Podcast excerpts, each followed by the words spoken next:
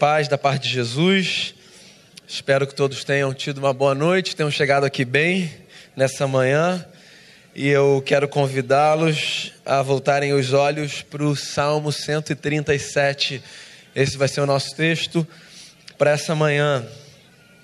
Diz assim o texto: Às margens dos rios da Babilônia, nós nos assentávamos e chorávamos, lembrando-nos de Sião.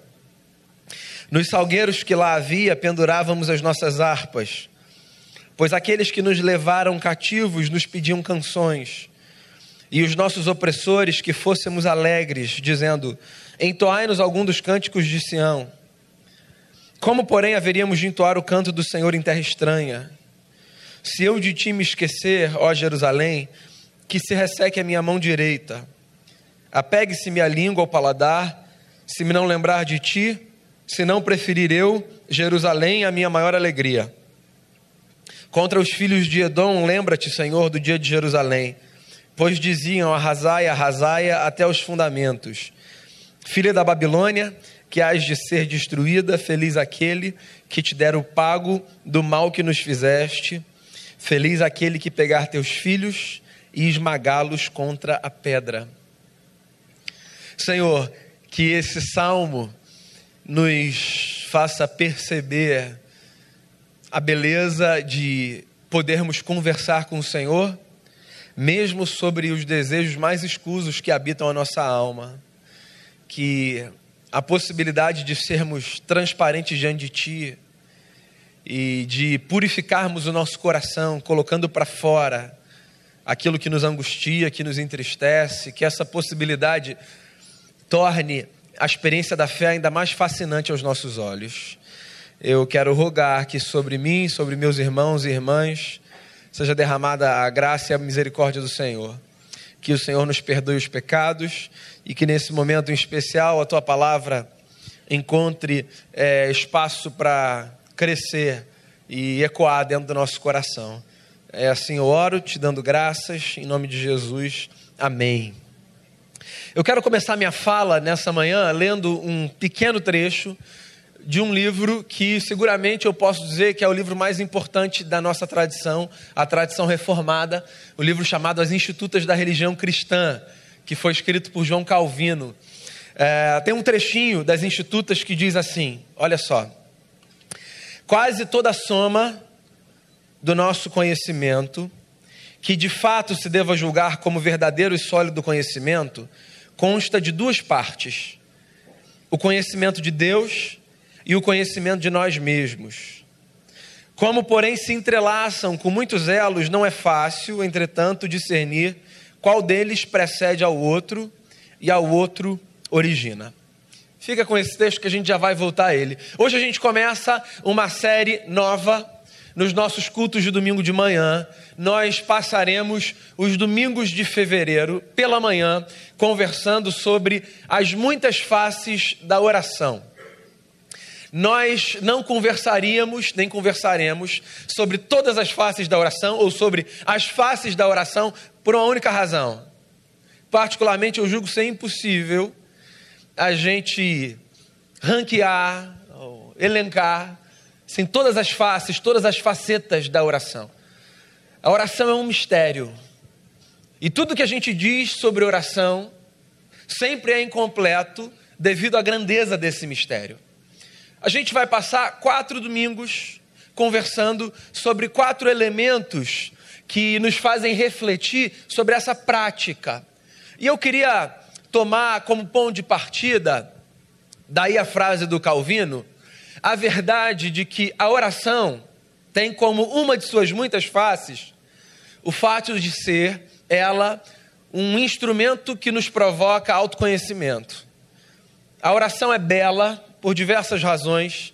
É possível que você tenha as suas razões para elencar a oração como uma prática louvável. E eu queria destacar uma razão pela qual eu considero a oração louvável. Não é a mais importante, nem sei se eu posso ranquear importância quando eu falo desse tema, mas é uma faceta que me fascina na oração. A oração permite àquele que ora se conhecer mais do que ele se conhecia antes de orar. E daí eu tomei o texto de Calvino como ponto de partida. Porque ele diz assim, isso em 1536. De todo conhecimento, existem dois pilares: o conhecimento que um tem de Deus e o conhecimento que, que um tem de si. E esses conhecimentos se retroalimentam. Ou seja, quanto mais eu conheço a Deus, mais eu me conheço, quanto mais eu me conheço, mais eu conheço a Deus. E essa dinâmica acontece de tal forma que chega um momento que eu nem sei quem eu conheci primeiro, se foi a mim ou se foi a Deus. Porque quem serve de luz para que o outro seja visto, num determinado momento da nossa história, se torna um grande mistério, um ponto de interrogação. Vamos lá, meu ponto de partida. Acho que eu já até já disse no preâmbulo. Meu ponto de partida é o reconhecimento de que a oração é um grande mistério. Ponto. A oração não é privilégio nosso, cristãos. A oração é uma prática da humanidade, sim, desde os primórdios da nossa história. Povos e civilizações de toda sorte, de todos os tempos e de todos os lugares cultivam desde sempre o hábito da oração, ainda que não a chamem assim. Eu acho que isso nos leva para um lugar. Eu acho que isso nos leva para o lugar do reconhecimento de que existe um anseio que nos é comum a todos, que eu chamaria de o um anseio pela transcendência. Todos nós carregamos, em maior ou em menor medida, um desejo do lado de dentro de alguma experiência que nos faça sair, ou pelo menos ter a sensação de que nós saímos dos limites que nós percebemos. Então nós vivemos em busca de experiências que nos deem essa sensação. Pessoas fazem caminhos mil na tentativa de saciar esse anseio. Há pessoas, por exemplo, que mergulham no caminho das drogas, como uma busca de transcender, de vivenciar uma onda, assim, uma experiência inexplicável, que faça com que a vida, pelo menos assim, por alguns instantes, sabe, pareça mais leve, não seja carregada dos problemas. Outros fazem caminhos de fugas diferentes, alternativos, que aparentemente não parecem tão ruins e maléficos quanto o caminho das drogas, mas que, porque são fuga, não deixam de ser um problema. Na prática religiosa, nós fazemos o caminho da oração como um caminho que nos possibilita transcender. A oração é mágica, eu não sei se você já parou para perceber. Inclusive, a gente já fez algumas orações aqui desde 10 horas, e eu nem sei se com as orações que você fez, você foi capaz de transcender. Porque às vezes a gente automatiza algumas experiências, né? E elas viram só uma mecânica, o que é uma tragédia. A oração possibilita que, em estando num lugar com o pé no chão, cercado de gente, ciente dos problemas, a gente consiga levar o coração e a mente assim para uma esfera inexplicável. Você já deve ter tido alguma experiência de oração assim, né? Está lá você e Deus, ou você, Deus e algumas pessoas. E aí, assim, parece que você foi, sei lá, abduzido, sabe? De tão gostoso que é aquele momento. Você sabe que você está ali. Você sabe que você está ali, que você está no sofá, onde quer que você esteja. Mas aquele negócio é tão gostoso, vem uma sensação de plenitude assim, tão maravilhosa, inexplicável, que quando você acaba aquele rito da oração, assim, você tem a sensação de que por alguns instantes você foi tomado por Deus é, numa intensidade assim que, que geralmente você não é tomado. Eu acho, inclusive, para você não achar que eu estou viajando, que foi mais ou menos essa experiência que os discípulos tiveram com Jesus lá no Monte da Transfiguração. Essa experiência de, sabendo onde eles estavam, no alto de um monte, do lado de Jesus, cercado de outras pessoas, eles foram visitados por uma presença divina tão intensa que parecia que o mundo não fazia mais sentido, porque naquele instante era só aquilo ali. Então, a oração para mim é um mistério por causa disso. Porque às vezes ela é trivial E às vezes ela é absolutamente sobrenatural e inexplicável. Há coisas que funcionam de tal forma que as nossas palavras são capazes de acompanhar o que está acontecendo e descrever o que está acontecendo, né? Então há coisas que são passíveis de serem descritas e compreendidas. Há outras coisas que não são. Então, por mais que nós, eu e você, sejamos produto da modernidade, ainda que estejamos vivendo o nascimento da pós-modernidade, nós somos produto da modernidade. O que significa que nós somos pessoas que pensam com categorias iluministas. Então nós somos muito racionais. Por mais que nós sejamos assim, nós cristãos consideramos a vida acreditando que existem coisas que estão para além da nossa capacidade de explicar logicamente, racionalmente. E eu sempre fico com a sensação de que a prática da oração é essa prática que está dentro desse universo de coisas que não se explicam. Então, a oração é um mistério. Ponto. Agora, deixa eu fazer uma pergunta a você. Que não tem tanto a ver com a oração, mas que em algum momento vai ter. Quando você fala, o quanto você se escuta. Você já parou para pensar nisso? Olha só, eu não estou perguntando se você é capaz de ouvir a sua própria voz. Eu estou perguntando a você se, quando você fala, você consegue se escutar. E se você consegue se escutar, assim, o quanto você se escuta? Talvez valha uma distinção aqui. É. Quando a gente fala de ouvir, a gente está falando do ato de captar o som que nos é oferecido por terceiros ou pela nossa própria boca. Escutar tem a ver com o ato de discernir o que se ouve.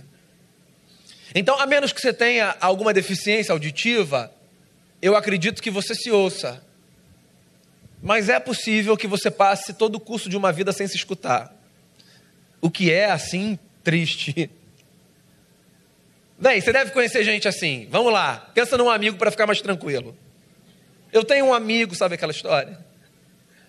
Então, eu tenho um amigo. Assim que o camarada não consegue ouvir os outros. Ou melhor, ele ouve os outros, ele não consegue escutar. Tem gente que é assim, né? Tá lá conversando, você tá falando, mas você sabe, não porque é profeta, mas porque está escrito ali que a cabeça do seu interlocutor está em outro lugar. Em outro lugar.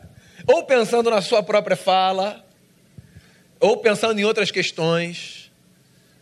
E ele está te ouvindo, mas ele não está te escutando. E assim, se você é essa pessoa, tá? Se você é esse amigo de alguém que ouve, mas não escuta, faz um esforço para escutar. Tem gente que consegue escutar o outro, mas que é incapaz de se escutar. Então o sujeito fala, mas ele não presta atenção no que ele fala. Ele não presta atenção no peso das suas palavras. Ele não presta atenção no tom da sua voz. Ele não presta atenção no discurso que não está verbalizado, mas que se expressa na postura corporal, na vontade de sair logo daquele lugar. Isso também é um problema. Eu diria que são problemas similares, mas de ordens diferentes. Eu acho que o sujeito que não consegue escutar o outro é o sujeito que sofre do mal de achar que o mundo vive aos seus pés e de que importante é a sua fala, o seu discurso. E de que os interlocutores são só assim uma espécie de de personagens do show de Truman que não sejam o Truman. Lembra do show de Truman, Jim Carrey? Ele é o protagonista, ele nem tinha consciência disso, coitado. Né? Mas o resto todo era uma armação, assim. Só fazia sentido no filme o que ele fazia o caminho que ele percorria, a fala dele, todos os outros interlocutores e personagens só eram elenco de apoio, assim, que se ele não passasse pelo lugar onde os outros estavam, eles nem faziam importância. Tem gente que acha que é o Truman. O sujeito fala, e assim, o que o outro está dizendo não faz o menor sentido. E não é nem porque não faz sentido, é porque assim, é irrelevante para ele ou para ela. O outro mal que eu elenquei, assim, é de natureza um pouco diferente. O mal que eu acabei de descrever, eu acho que é um mal assim que tem a ver com uma espécie de narcisismo, sabe? encapsulado. O, o segundo mal do sujeito que não se ouve ou que não se escuta, perdão, eu acho que ele é um mal que tem a ver com fuga. Do indivíduo que não quer encarar o que está do lado de dentro, que não quer assumir o que está do lado de dentro, que não, ter, que não quer ter condição de olhar para si e dizer: é, tem coisa que está fora do lugar que precisa ser reajustada. Mas o fato é, meu amigo minha amiga, que a gente precisa se escutar, tanto quanto a gente precisa escutar os outros, por uma razão muito simples. A gente só consegue perceber quem a gente é e saber que tipo de coisa a gente carrega do lado de dentro, se a gente se escuta. Não tem jeito. Eu posso saber o meu nome, eu posso saber o meu CPF, a minha identidade, sem que isso necessariamente signifique que eu sei quem eu sou. Porque quem eu sou tem muito mais a ver com o que eu carrego do lado de dentro do que com os registros que me deram quando eu nasci. É por isso que eu preciso fazer constantemente o exercício de escutar a voz da minha alma. Tem um outro salmo, que é o salmo de número 42, que é um salmo só, originalmente com o salmo de número 43, uma grande canção, em que o salmista interrompe as estrofes sempre com o mesmo verso. Lembra? Por que estás abatida, ó minha alma?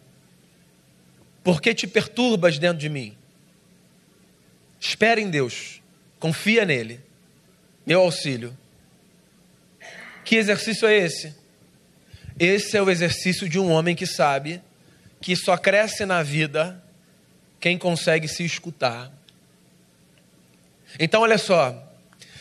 O caminho da fé cristã é o caminho da maturidade. Assim nós o lemos tá? Nós acreditamos que a experiência da fé é uma experiência que nos convida para o crescimento. O apóstolo Paulo fala isso. Paulo olha para uma igreja, escreve para uma igreja e diz assim: Eu sinto dores de parto, esperando que Cristo seja formado dentro de vocês. A jornada cristã nada mais é do que a jornada do amadurecimento a partir da formação de Cristo dentro da gente. A jornada cristã é essa experiência de crescermos à semelhança do Cristo, a partir de uma experiência mística também inexplicável, misteriosa, que é a experiência de reprodução do nosso caráter, se é que eu posso descrever desse jeito, a partir da presença do Espírito de Deus na nossa vida, a semelhança do caráter de Jesus de Nazaré. É isso. A experiência cristã não é, na sua essência, a experiência da vida é, institucional, religiosa, do rito. Essa é a experiência é, que a cristandade construiu e que é legítima, mas essencialmente a experiência cristã é a experiência de ver Cristo formado dentro da gente e de ver a gente amadurecer e crescer, porque Cristo está sendo formado dentro da gente. E o fato é que a gente não cresce e amadurece quando alguém bota a mão na nossa cabeça e faz uma oração. Não é assim. Esse caminho é o caminho da mágica. E a fé cristã não é a fé da mágica, a fé cristã é a fé da mística, mas não da mágica. Só que a mágica é mais fácil do que a experiência mística genuína. Então é mais fácil eu falar assim, ó, é, bota a mão na minha cabeça, ora, eu preciso muito crescer. Obrigado, acho que agora foi. Não, não foi. Não foi. Sim, foi importante, mas não foi. Foi importante porque assim, a oração sempre abençoa, sempre. Foi importante porque se eu intercedo por você e você intercede por mim, isso gera em nós um senso de solidariedade, de compromisso mútuo, de esperança. Foi importante porque a oração, como o Tiago, irmão de Jesus, diz, ela é poderosa nos seus efeitos. Ok. Mas a transformação é resultado de toda uma caminhada, toda uma caminhada. Pensa aí na educação do seu filho, da sua filha. Você fala um negócio, aí você fala de novo. Aí você fala de novo, e quando ele tem 20 anos, você está falando de novo. E 30, e 40. E mesmo quando você não pode mais falar, aspas, né? Porque assim, já saiu da sua casa, chega uma hora que você diz assim: Eu vou falar, sou sua mãe, sou seu pai, me ouve. Você vai falar a vida toda. Toda. Porque o processo de transformação tem o curso de uma vida. Então as coisas não mudam na nossa história pela via da mágica. Mas as coisas mudam na nossa história quando a gente considera, cristãos que somos, o lugar da mística. E a oração é a mística que, dentre outras coisas, nos possibilita trilhar uma jornada de autoconhecimento. Quando eu cresço? Eu cresço quando eu me escuto. Eu cresço quando eu presto atenção no que eu digo. Eu cresço quando as minhas palavras não são apenas palavras lançadas de maneira irresponsável, mas são palavras que reverberam dentro de mim e me fazem pensar no peso de cada uma delas. E me levam, inclusive, a dizer às vezes: olha só, aquela palavra não foi bacana, você me perdoa, tá? Não saiu legal. Bem, o salmo é o seguinte.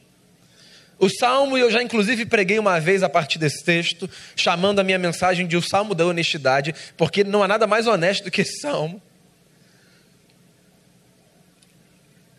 O salmo é a oração de um homem que provavelmente viveu no período do cativeiro babilônico, quando é, o povo de Israel foi retirado da sua terra, parte do povo, e foi levado para a Babilônia para viver como cativo, escravos.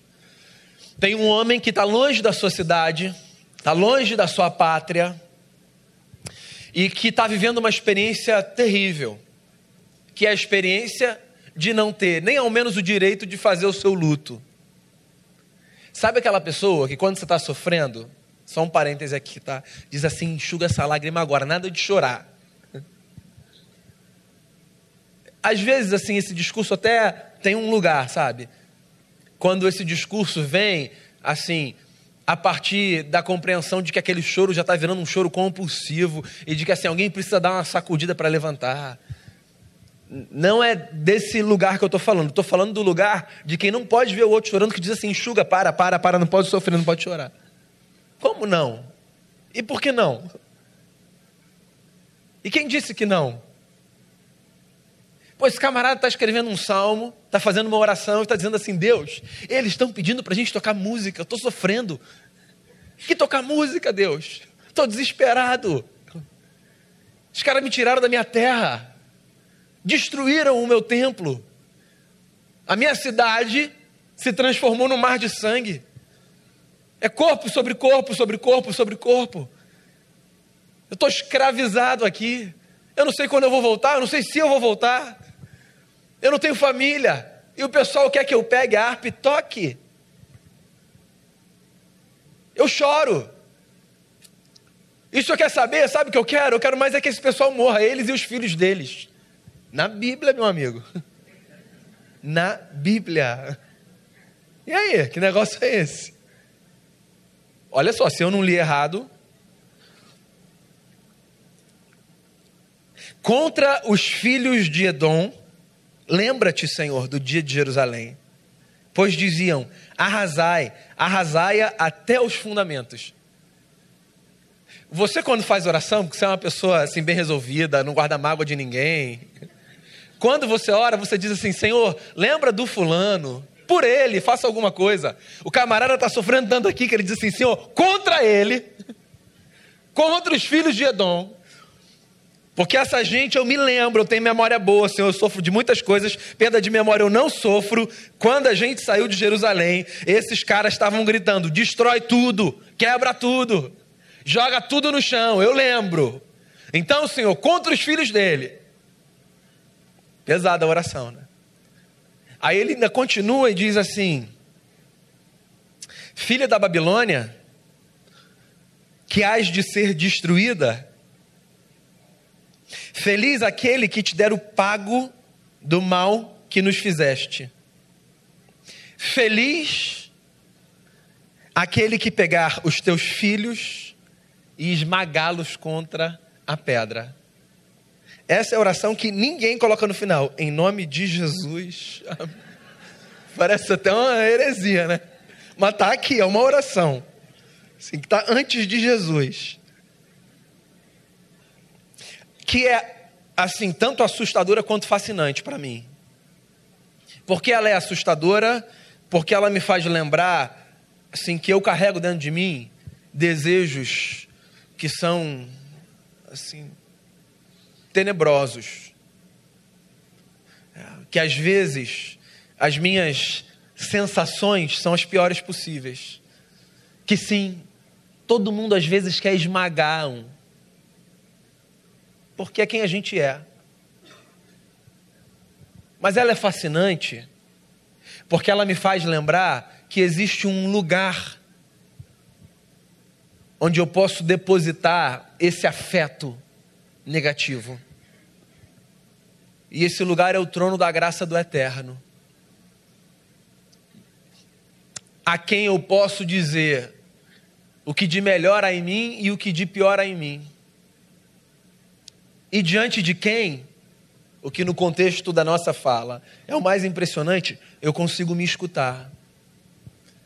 Você sabe por que eu amo a experiência da oração? Porque eu não preciso medir palavras diante de Deus. Eu não preciso pensar em protocolos diante de Deus. Até porque na relação com Deus, os protocolos são um grande problema.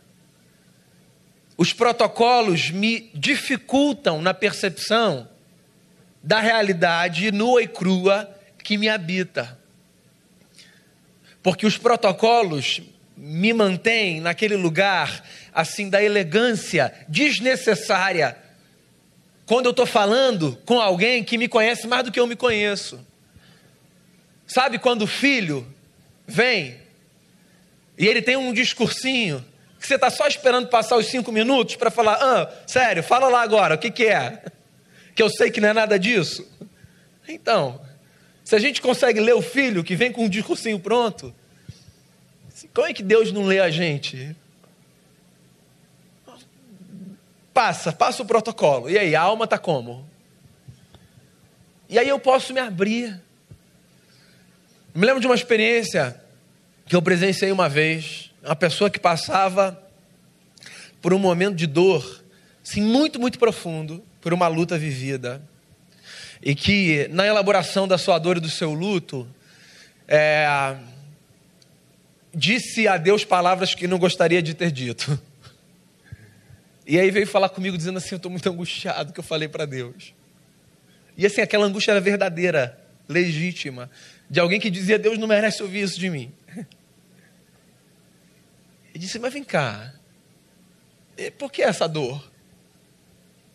No momento seu de Deus, está no seu quarto, orando. Você queria ter falado que você não estava sentindo? Porque para que isso ia fazer bem? E por que isso ia fazer bem? O que, que você tinha dentro de você? Ora, então era isso que você tinha para entregar a ele. Uma coisa é eu pegar o microfone num espaço público como esse, numa celebração comunitária, e começar a falar a Deus coisas que habitam a minha alma e, e, e que assim são minhas. Eu já ia falar lá, Tony, alguém corta esse microfone. Agora, tem um espaço que é seu, seu e de Deus, que você pode falar o que você quiser. E eu acho isso maravilhoso. Maravilhoso, libertador. E o que eu acho impressionante é que nesse lugar, além de você ter a possibilidade de ser escutado por Deus, o que é um fato, porque ele já escutou antes de você falar, porque ele te lê, nesse lugar você tem a possibilidade de se escutar. E se escutar é uma das coisas mais difíceis de serem feitas. Mais difíceis. Você sabe por quê? Se escutar nos coloca no lugar de termos que discernir os nossos afetos. E os nossos afetos, meu amigo, são uma coisa de louco. Você é uma pessoa organizada? Seu armário está dividido por cores, suas gavetas todas lá bonitinhas. Então, os seus afetos não estão como seu armário. Você é bagunçado? Sim. Você é aquele que diz assim, ó, pode deixar assim que eu me entendo aqui? Então, os seus afetos estão muito mais bagunçados do que a sua arrumação. Porque assim, os nossos afetos, eles são assim, essas experiências que estão numa espécie de caldeirão dentro da gente. E é por isso que se escutar dá muito trabalho. Porque eu preciso ter condição intenção de discernir o que é o que dentro de mim. Você já passou pela experiência de achar que estava com raiva de alguém e não era do alguém que você estava com raiva, era de outro alguém? Que aquele alguém te lembrava? É, porque os afetos são uma bagunça, meu amigo. Às vezes a gente desconta em terceiros um problema assim que eles nem sabem o que está acontecendo, não é? Porque os nossos afetos são uma bagunça. E aí quando eu me escuto, eu tenho condição de colocar a casa em ordem. E eu acho que a oração é uma hora de eu me escutar. Qual é o meu objetivo com essa fala nessa manhã? O meu objetivo com essa fala nessa manhã é o de encorajar você a orar e a, a orar, procurar escutar as suas próprias palavras. Escute o que você diz. Quando você fizer a oração, presta atenção. Tem uma frase de um livro belíssimo do pastor Ricardo Barbosa, um amigo e mestre de caminhada, que ele diz assim: Quando os nossos afetos se encontram desordenados, a oração também se mostra confusa. E, inclusive, a carência dos nossos afetos nos torna egocêntricos na nossa oração. Se escuta, porque só quando você se escutar você vai conseguir organizar os seus afetos. Eu também queria te lembrar com esse salmo e com essa reflexão a não apenas escutar as suas próprias palavras, mas a refletir a partir daquilo que você escutou. Então preste atenção no que você diz e reflita a partir daquilo. Por que eu disse isso? Por que a minha oração saiu nesse tom? Por que a minha conversa com meu marido, com a minha mulher, com meu chefe, com meu empregado, com meu amigo, com os meus filhos foi exatamente desse jeito. Por que eu estou carregando toda essa alegria ou toda essa tristeza dentro de mim? Por que eu sou ácido sete horas da manhã? O meu propósito também com esse salmo é o de encorajar você a, ao se escutar e orar e se conhecer, ter a sabedoria de mudar o que precisa ser mudado na sua vida. Só os tolos sabem o que precisa ser mudado e agem como se nada precisasse ser feito. Então, que a oração seja para você essa jornada de autoconhecimento. Que você se escute, que você reflita e que você mude a partir da sua oração. Nem todas as respostas às nossas orações precisam vir da parte de Deus. Se eu conseguir me escutar, refletir e perceber que a mudança que eu peço para Deus operar pode ser operada por mim, ora, e o que mais eu estou esperando então para transformar a minha história? Que a presença de Deus e que essa experiência mística e maravilhosa da oração nos levem a essa jornada de autoconhecimento e nos façam crescer, porque afinal de contas, para isso estamos aqui, para que Cristo seja formado dentro de nós. Ouça essa canção e depois então nós oraremos. Obrigado, Senhor, por essa companhia santa, por essa presença que transforma. Obrigado por essa experiência de sermos iluminados na oração, porque a luz do Senhor brilha sobre nós e nos dá a oportunidade de nos vermos, de nos ouvirmos e de nos escutarmos. Que o Senhor nos dê a graça de trilharmos essa jornada de autoconhecimento, que ao conhecermos a Ti, que nos conheçamos e que ao nos conhecermos, sejamos levados novamente ao conhecimento do Senhor e que a gente cresça nisso tudo, que a gente tenha essa escuta, Senhor, trabalhada diante de Ti de tal forma que as nossas palavras, nas nossas relações e também nas nossas orações sejam sejam pensadas, sejam bem dirigidas e que a gente tenha na jornada de oração essa jornada de sensibilidade para escutarmos com atenção aquilo que falamos a Ti. Obrigado pelo privilégio de podermos falar a Ti, de termos essa experiência de, de transcendermos, sem sairmos do lugar, termos a sensação de que o Eterno nos visitou de maneira intensa e especial. Obrigado por isso. É tão bom a gente poder estar diante de Ti, falar com o Senhor e ter a sensação de que o Senhor nos fala também. Que a gente cresça nisso tudo. É a oração que eu faço, muito grato. Em nome de Jesus. Amém. Amém.